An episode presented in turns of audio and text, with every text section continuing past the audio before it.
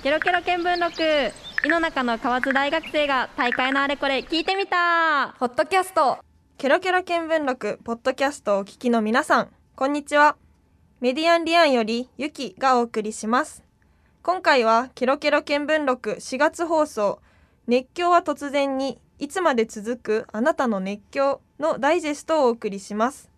では早速4月3日に放送された番組のダイジェストをお楽しみください。ケロケロ見聞録。ポッドキャスト。ではここから私たちの熱狂についてお話をしていきたいと思うんですけれども、はい。熱狂まず熱狂ってどういう状況かなっていうのを考えたくて言葉って熱ってつく言葉熟語って結構あると思うんだけど、うんうん熱狂と熱中って結構似てない？ああけどちょっと今回は熱狂を取り上げたくてはい。まずその違いを感覚で何が違うと思う？ああでも熱中はなんか主体が一人とか、まあ、おー小規模。でうん。熱狂はそれが大きくなっていくっていう印象がすごくある。なんだろうな。路上ライブとかやってる方とかを見るのは熱中して見るけど、ん。それがなんだろうライブハウスになってフェスになって大きなドームになってってなるとなんかその熱狂にどんどん変わっていくようなイメージを持ってるかな個人的には。それはこのパフォーマンスというか提供側が一人とか大人数大人数になるのか見る方が一人なのか。自分の感覚では見る方かな。がね一人、一人。熱狂するだと見る方。熱狂させるはまあ別に人数とかは関係ないかもしれないけど。るほどねうん。うちの感覚だとなん。か熱中はなん。か一人で黙々とうん。楽しん。でるというか、あーなんか集中してるみたいな、うん。うん。うん。で熱狂になるとそれをなんかアウトプットし始めるっていうかああなるほど。やっぱ人にさ熱く話したりとか、うんうんうん。そういうのは熱中っていうよりも熱狂なのかなおでもおなるほどね。なるほど。じゃあ熱中と熱狂の違いは一人か大人数か？そうね。どう？うん。ねすごく難しいけど今回の番組の中では熱中は個人のレベルでうん。まあ、うん没頭、うんまあ、夢中とかっていうのかな？そういう言葉で言い換えられる方かなと思うんだけど、熱狂は個人というよりは大多数で楽しんだりうん。夢中になったりするっていうことでお話をしていきたいと思います。はい。ではここで番組で取ったアンケートの結果をご紹介したいと思います。熱狂しているものは何ですか？というような質問でアンケートを取っています。えっと2つご紹介します。まず1つ目友達や兄がバイクに乗ってなんとなく免許を取りに行ったんですけどバイクに2年間継続して熱狂している方。もう1人が親の勧めがきっかけで「グリー」っていうアメリカの学園ミュージカルドラマですね。に10年も継続して熱狂しているっていう方がいらっしゃいました。まあ、期間は2年と10年なんですけど、うん。まあ、結構長いですよね。ね。ずっと続いてる感じありますうん。ねすごい。うんハマってるこれこそまさにもううん。ハマってる感が出てるようなね。熱狂なのかなと思うんですけど、まあ結構このバイクとかうん。ミュージカル見るだけだとすごい個人個人っぽいなっていう。うんうんだからまあうん熱中かなと一瞬思ったんですけどこうやって世間で盛り上がってたら熱狂になるかな。るな。んじゃないですか。なんかやっぱり自分が熱狂の中の一人みたいな感覚。世間的に熱狂うんいろんな人がずっとしてるけど自分が今その中にいるから熱狂っていうような解釈というかうんうん、なんかそんな感覚でずっと捉えてるかな。なるほどなるほど、うん。じゃあちょっと自分の周りに広げて身の回りでこういうのに熱狂してるっていうのがパッと聞いたことあるとか知ってるよっていうのはありますか？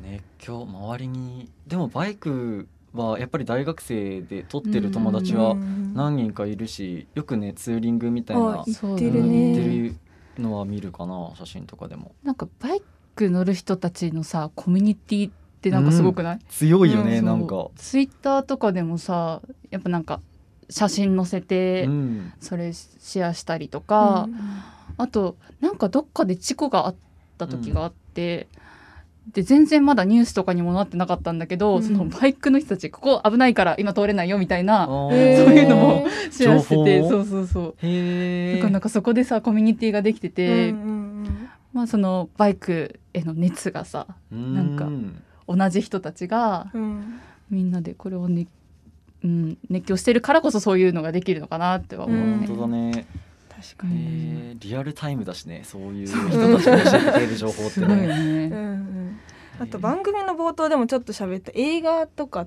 は割と友達あの一つ言うと「セックスザ・シティ」っていうのにすごくハマってるか熱狂してるみたいで。あの1年に1回か2回は絶対にフルで見直すっていうぐらいのの人もいるから。でそれが結構その人だけじゃなくて割といるみたい。で友人とかだと好きな映画とか昔の映画って何人かで集まって一緒にもう定期的に見るみたいな感じの人もいるから、あいいね。継続するための環境がすでにそこにあったみたいな 感じはするんだけど。はい、ということで周りの方のお話をしてきたんですけれども、はい。ここからはお二人にはいぜひはい今熱狂しているもの 熱狂し続けているものについてお話ししていただけたらなと思うんですが。はい。はい。はい。じゃあひなこちゃんから。あ私から？お願いします。そうですね。私はもうジャニーズがあもうずっと好きで。あそうですね。それこそ初めて好きになったのは小学校3年生の時、うん。おお、だからもう13年くらい。ね。恐ろしいね。長いね。考えると人生の半分以上。なんだけど。そうだな。でも好きなのはそのまあみんないろんなさ好きがある、うん。同じジャニーズを好きでもいろんな視点があると思うけど、私はなんか究極のドキュメンタリーじゃないけどさ、うん。やっぱなんかジュニアジャニーズジュニアがいあーそね。そこからそのいろいろなんだろう大変なこともあってとか、うん。そういうのをなんか全部晒してるそうだよね。うんわけじゃん。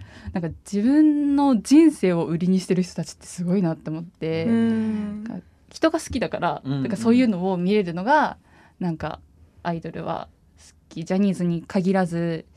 うん前なんか友達と初めて待ち合わせしてっていうエピソードを 自分個人的に聞いたけど、あれすごくえーって感じだよね。あのライブに行って同じ公園に入るっていうのが分かってたから「え会えたら会おうね」って言っててうんうんうん。直接会ったことはなくてそのあなことは。かったんだ。えじゃあもう SNS 上のつながりだけそうそうそうツイッターで仲良くなってでツイッター上ではよく喋ってたけどうん。でも本当に2年くらいなかなか会うタイミングがなく、うんうん。でやっと同じ公園入れるってなってでなんかたまたま私が廊下にいたの。うん。そしたらその子がたまたま来て。うん。で初めて会うのにそこで「おお!」みたいな。なんか学校の友達かな？んか おおみたいな。えー。なんかすごいエピソードでねそれ。それはもう共通の話題として。うん。やっぱり熱狂してる人たちってね、うん。同じ方向を向いてるからこそ、ね。そういうつながりはね、たくさん生まれていくよねきっと。確かに。なんか熱狂してるものってすごい熱があるっていうかさこだわりがあって、うんすごい熱い思いがみんなあるから、うんうんうん。そういう価値観とかを晒してる？一緒に。なかなかやっぱ相当仲良くならないとそういう価値観をさ晒し合う友達ってないようんね。ないじゃん。そうだね。だからそれがそのもう最初の段階からずっとしてるっていうのが、んんうん。まあなんか仲良くなった理由っていうかえ、ーいいね。なんかあるのかなって思う。なるほど。じゃあつよぽんにも聞いてみましょう。どうでしょはいと自分が熱狂しているものは70年代の音楽ポップミュージックなんですけど、うん。まあ、特に一番好きなのはやっぱりハッピーエンドっていうバンドがいまして、もうこの人たちにドハマり中でして。そうさっきちょうどユキにはおすすめしてそうね。うん、大竹一さんの81年に出したもう名盤「ロンバケ」をうん出したぐらいの方なんですけど、まあ、この大竹一さんがシティ・ポップの始まりとも言われてる方で、もう今やシティ・ポップってよく聞くうんうん。名前かなと思うけど、ジャンルで。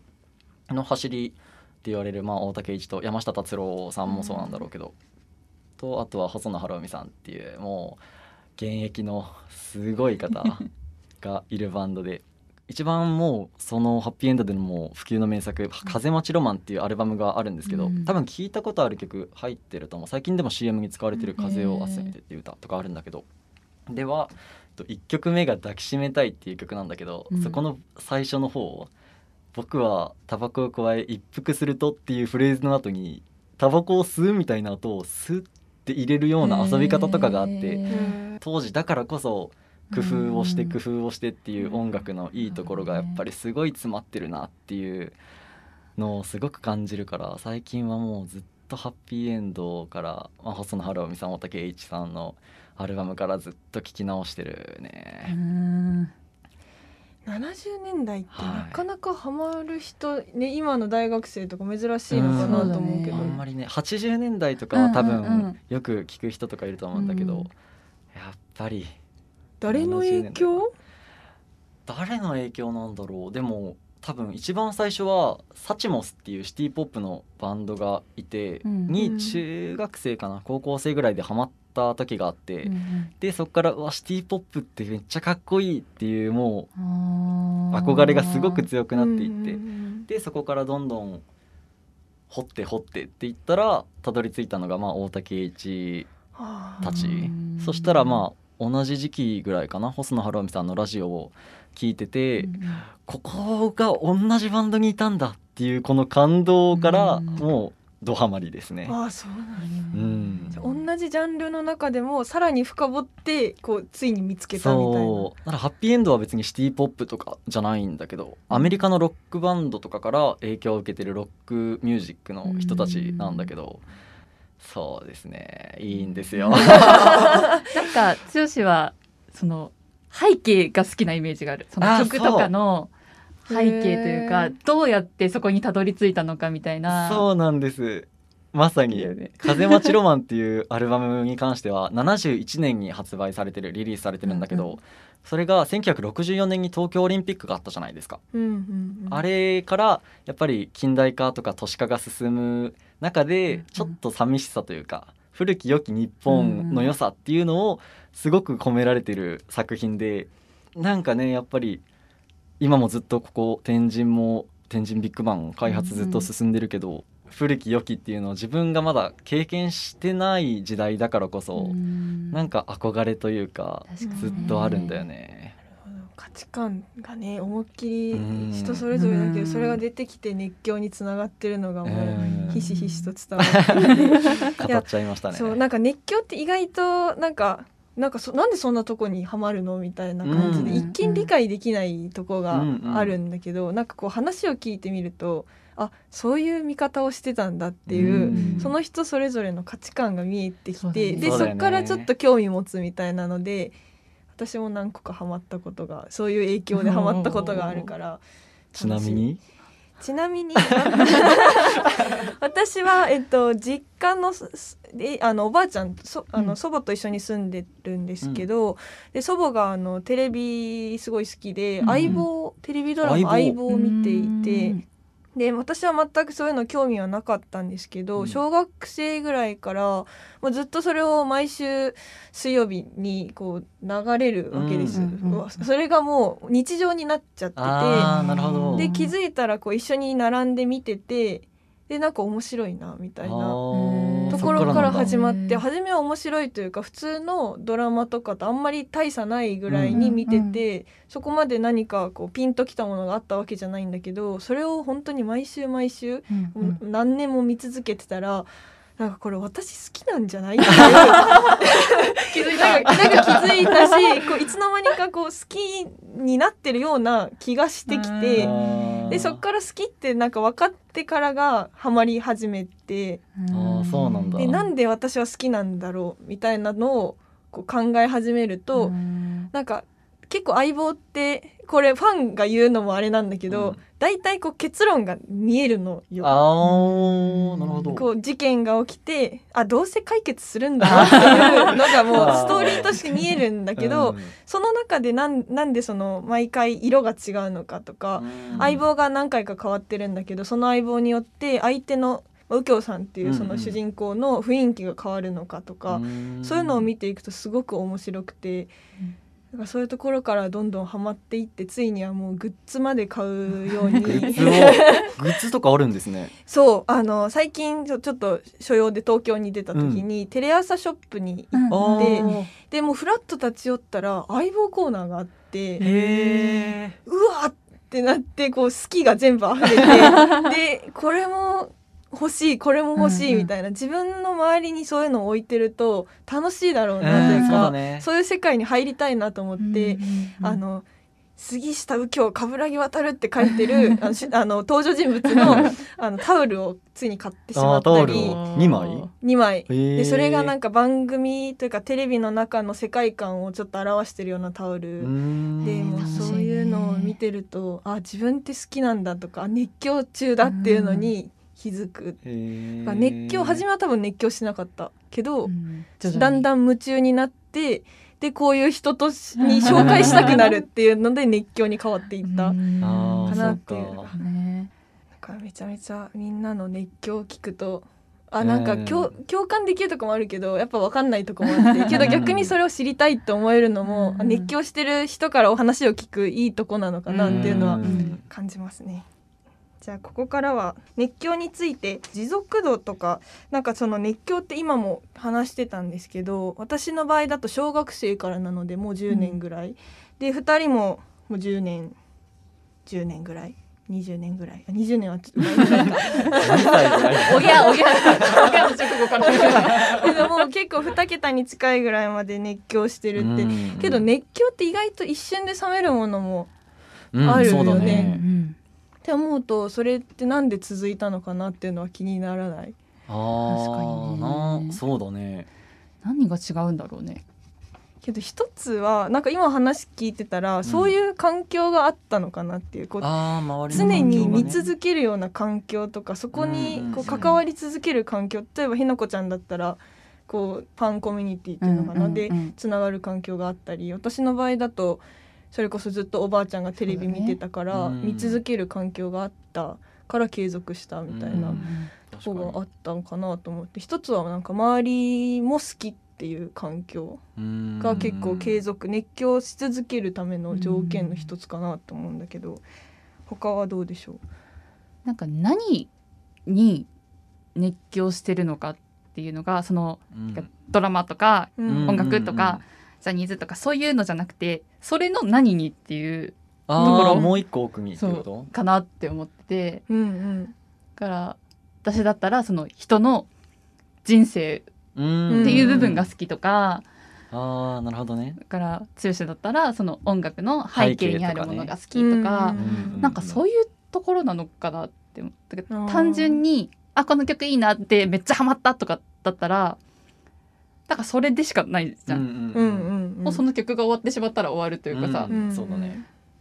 とかだからなんかそこの違いがあるのかなっていう。一歩入る。うん。そうだね。確かになんか私も音楽は割と聞くけど、うん。うんこう一曲聴いていい曲だなだとファンにはならなくてうん。熱狂まではいかない。そっか。そうそうそう。だからいい曲だなと思っても、うん。なんか一歩進める何かがなかったら、うん熱狂いかないなとか。確かにね。なんか例えばさオリンピックとかでもうんやっぱみんなすごい熱狂すると思うんで、あれが合ってる期間ってさ、うんうんうんうん。でもなんかそこからその競技のどういう風にできたとかさそういう、うん。うんこの選手のがどう頑張ってきたとか、そこにハマる人たちの熱狂って多分続くけど、ああなるほどね。あ今すごい頑張ってる。あこの競技面白い。だけでそうそう応援しよう、勝ってほしいっていうその一瞬だけのうんうんうん。ものだと、を好きになってるだけだと一時的な熱狂で終わっちゃうのかなうん。とかうん。思った。あー確かにね。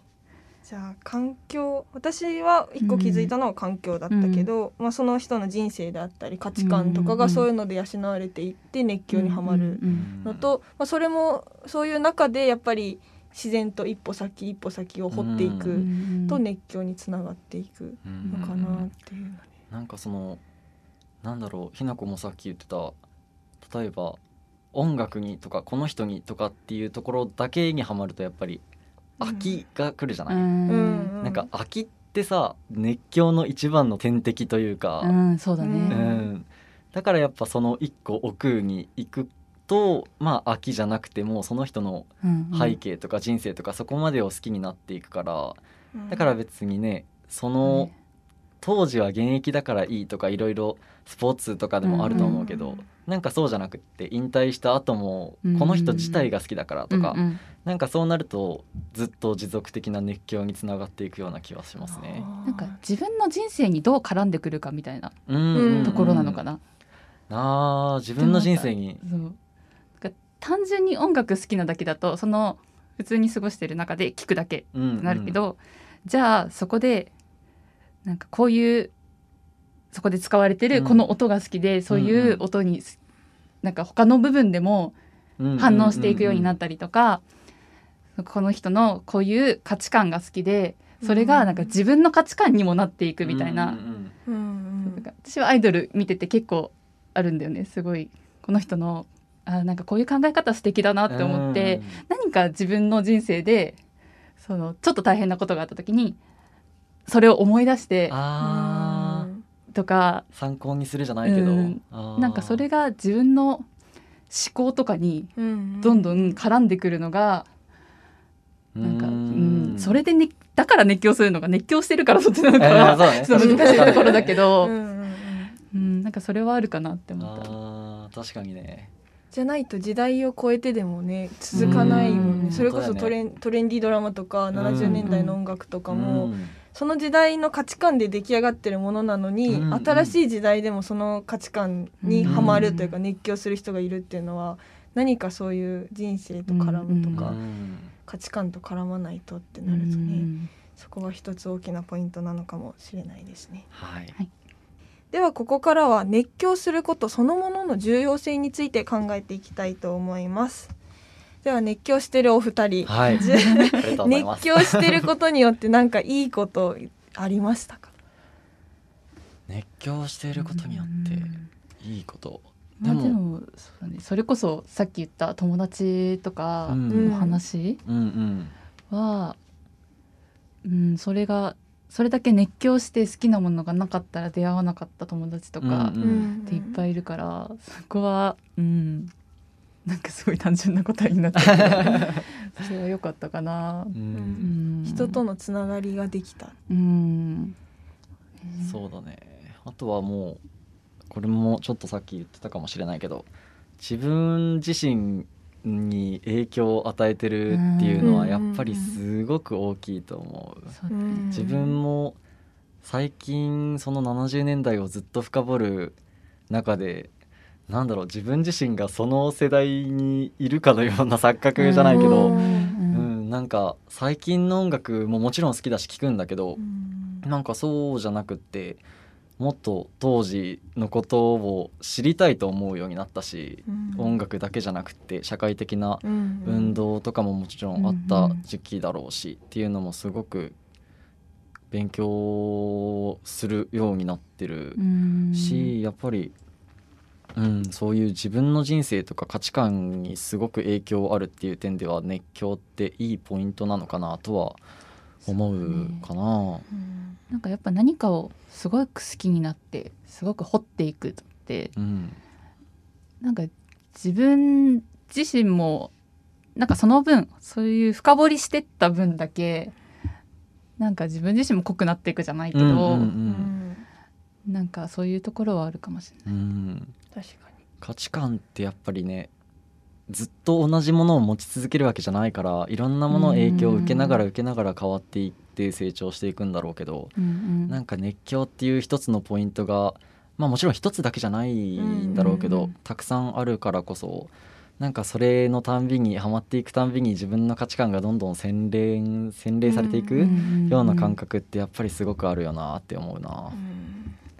なんか私は結構熱狂すると自分の強みが増えるっていうような感覚あで強み？うん。そうなんかそれこそさっき話してたテレビドラマの「相棒」とかで、なんかあこの主人公の言葉好きだなとか、ハマってるからこそこうアンテナが働いてピンときて好きな言葉とかがこう出てきて、うん。それがうん語録じゃないけど自分の中に溜まっていく、でそれが何かの時にさっきみたいなつよぽんが言ってた価値観に現れてくるっていうのは、自分にしか出せない強みになっていくのかなと思ってて、うんうん。それは熱狂までしてしっかりと掘って1枚2枚進んでいかないと入れないうん。ところかなっていうので、だから熱狂こう自己紹介とかで熱狂し熱狂してるものは何ですかとは聞かれないけうんど 最近ハマってるもの何ですかって聞かれた時には困りたくないなっていうのは正直あって。ーそういうとろころでこうひなこちゃんみたいに誰かとつながるきっかけになるかもしれないし、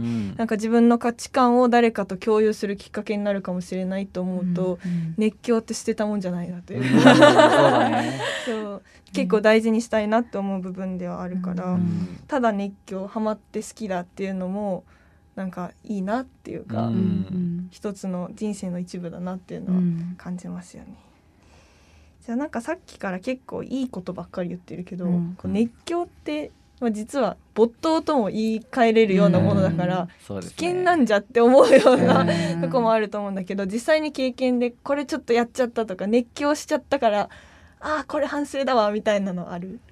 あー自分は70年代じゃないんだけど高校の時にすごく k p o p 中学からずっと好きで、高校でやっぱりずっとハマって聞いてたんだけど高校我々が高校生の世代うん5年ぐらい前かなに多分 k p o p が熱狂し始めてるというか、ねうん。k p o p に熱狂する人が増えて日本にも入ってきてなんならアメリカ世界にもうん。羽ばたいていってっていうところがあったと思うんだけど、なんか自分がずっと熱狂してたものがそんな大きくなっていくっていうのにやっぱなんか寂しさというあかがやっぱりどうしてもあって幼心ながら幼くもないか 思春期だったからかな、うん、だからなんかそれでなんか周りの人たちがそんなハマっていくけど自分もっとやっぱり知ってるからずっと聞いてて、知ってる上でいろんな人が「あの子かわいいよね」とか「この人めっちゃかっこいい」って言ってるのを聞きながらなんか「ああミーハーかな」っていうようななんかそうちょっと、うん、そういうマインドになってたのはなんか自分自身ちょっと反省というか。もっとやっぱり自分が好きなものをどんどんさみんなが好きになっていくっていいことじゃない、うん。いいことなんだけどなんかそこにちょっと抵抗してる自分がいたことはちょっとなんか反省をずっとしてるかな。あ反省になるんだ。うんなんか幼かったなって思っちゃう。まあでも確かにその熱狂してることとかって、うん。私好きのパワーってすっごい強いと思ってて、うん。うんで例えばじゃあなんか嫌いだったらそのじゃあなんで嫌いなのっていう部分がちょっとずれてても、うん。嫌いだから どうでもいいんだよ。そうだね。うんうん。じゃあなんか好きなことってみんななんで好きなのかってそれこそ熱狂してればしてるほど、うん。そこにこだわりがあるから、うん。意外と好き同士が好きなものが同じ人同士がなんか仲良くなるのって意外と難しいなってあ思ーなるほど。う。うん。ポイントがずれてるというか違うからこそということか、けど同じもの好きなんでしょ？同じもの好きだけどだから私もその好きなグループうん。いて結構そのジャニーズっぽくないとか言われるけど私はめちゃめちゃジャニーズっぽいと思ってるのね。あーなるほどね。ジャニーズっぽいの考え方が多分違うっていうのもあるけどすごいっぽくないように見えて根っこのところでそのなんかジャニーさんの考え方みたいなのがうんめちゃめちゃ浸透してるからそれでの上にできたパフォーマンスじゃんって思っちゃうからうんうんジャニーズっぽくなくてそこがかっこいいよねとか言われると、いや違う違う違う。あーそうか。うん。確かにね。なんかその話とちょっと飛躍しちゃうかもしれないんだけど熱狂ってさやっぱりアンチが生まれるものじゃない、うんうん。やっぱり大勢がハマっていくから僕はそうじゃないとか私はそうじゃないっていうところから多分アンチっていうのが生まれてくるのかなって思うんだけど、うんなんか別に言わなくてもいいじゃんって思っちゃうのがすごく最近あって、うん。確かにね。なんか好きの反動っっていうかさ、好そういうのもあるし。きだったのにっていうのもあるよあね。るね。なんかそのそれこそその好きなポイントがちょっとずれた時に、うん。あれ？違う？ってうん。なんか、いや違うことないじゃん、うんうんうん 正直。それがそれなんだから、うんうんうん。そうそうそう違うことないんだけどでもなんか違和感を感じるというかう、ん。ね寂しさじゃないけど、うんなんかねちょっと寂しくなっちゃう時あるよね。うんうんまあ、アンチとかねいろいろ出てきて、まあ、それが逆に熱狂みんなが熱狂してきた基準というか、うん。それを測るための一つの指標であるような気もしてて、うん。それだけ注目を集めて、うん。みんなで盛り上がってるっていうことの裏返しなのかなと思ったりもするから、うん。まあ、ちょっとねいろいろ考えないといけないことは多いけど、うん。けど、まあ、没頭したからこその代償というか、う ん その辺も出てくるのかなっていうところで。ね。じゃあもうすでに皆さんふ2人はいろんな方にこう自分の趣味とか、うん。ね、熱狂してることをお話しされてるような感じでしたけど、こう熱狂っていうのはなんかどうやったらきうまく共有して共感まで得られると思いますか？あー全然その自分が熱狂してるものを知らない人にっていうところだよね。うん。今のうん。2人の話だと、まあ、ひなこちゃんの事例は私に結構当てはまってるから、うん。あのなんかななんか共感というかうん。分かる分かるってなって熱狂ポイントが分かるんだけど、うんつよぽんの場合はこうすごく残念ながらもう70年代私全然分かんなそうだね。さってき話してる時二人ポカンってだから熱狂って意外とこう共有したくても、うん。共有できないのかなとか、ん。そもそもつよぽん共有したかったのっていうこう自分の中で収めててもよかったことだけどそれでもやっぱ共有したい。共有うーんすごいんだよっては言いたいかな。うん。ただ別にすごいから聞いてっていうわけじゃなくって自分がこういうのにすごいハマっててこういう時代にこういうのがあってこうすごいんだっていうのはやっぱり自分がどんどん掘って掘って膨らんでいくところはうん。やっぱり誰かには言いたくはなるかな。うん。うん。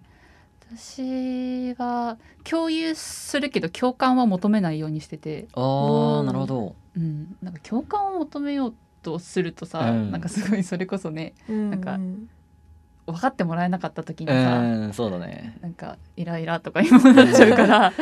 そう。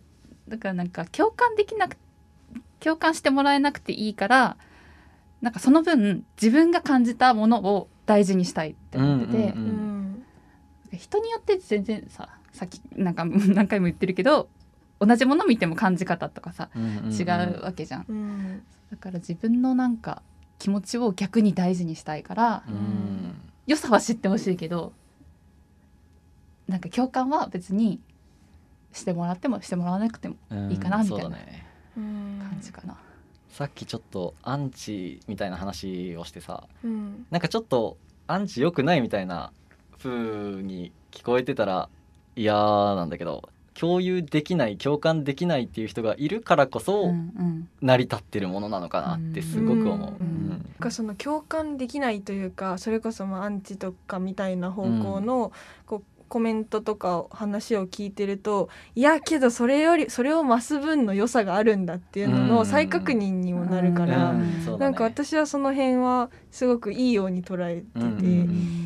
でなんかしかも私の場合はあの結構いろんなところでこう相棒好きなんだよねとか話してるんだけど、こうなんかプレゼンとかする時に自分が好きだからちょっと絡めて話すとかすると、うんなんか結構シーンってなるというかうん聞き手があー。なんかポカーンってする時があるから共有するのは共有するのでもこう時と場をとあとそこにいる人の感じうん。とか、自分との関係性とかをしっかり見ないと。うんうんうん。共有したくてもできないしそもそもこううん共有を拒絶されるような感覚もあるから、うんなんかその相手との関係性とかは共有する時には気をつけてるかもしれない。だね。いや皆さん面白くいろんなところで共有をしていて。ちょっとみんなで共有けど共有してもねやっぱ分か分かり合えないことももちろんあるから、うん。それはそれでねその時はもうひなこちゃんみたいに共有しても共感は求めない。そうない。い。う考え方も一つ大事だし、うそういう価値観を持ってる人がいるっていうのもすごい素敵だなっていう感じで、はい。こんな感じで今日は熱狂について3人で語っていきました、ケロケロ見聞録。ホットキャスト。ここまでお送りしたケロケロ見聞録ポッドキャストいかがでしたか？ポッドキャストで私たちに興味を持ってくださった方はぜひケロケロ見聞録の本編もお楽しみください。ケロケロ見聞録は毎月第1日曜日の夜10時から11時まで放送しています。ここまでのお相手はメディアンリアンよりゆきでした。Love FM Podcast. ラブ f m のホームページではポッドキャストを配信中。スマートフォンやオーディオプレイヤーを使えばいつでもどこでもラブ f m が楽しめます。ラブ FM.co.jp にアクセスしてくださいね。Love FM Podcast.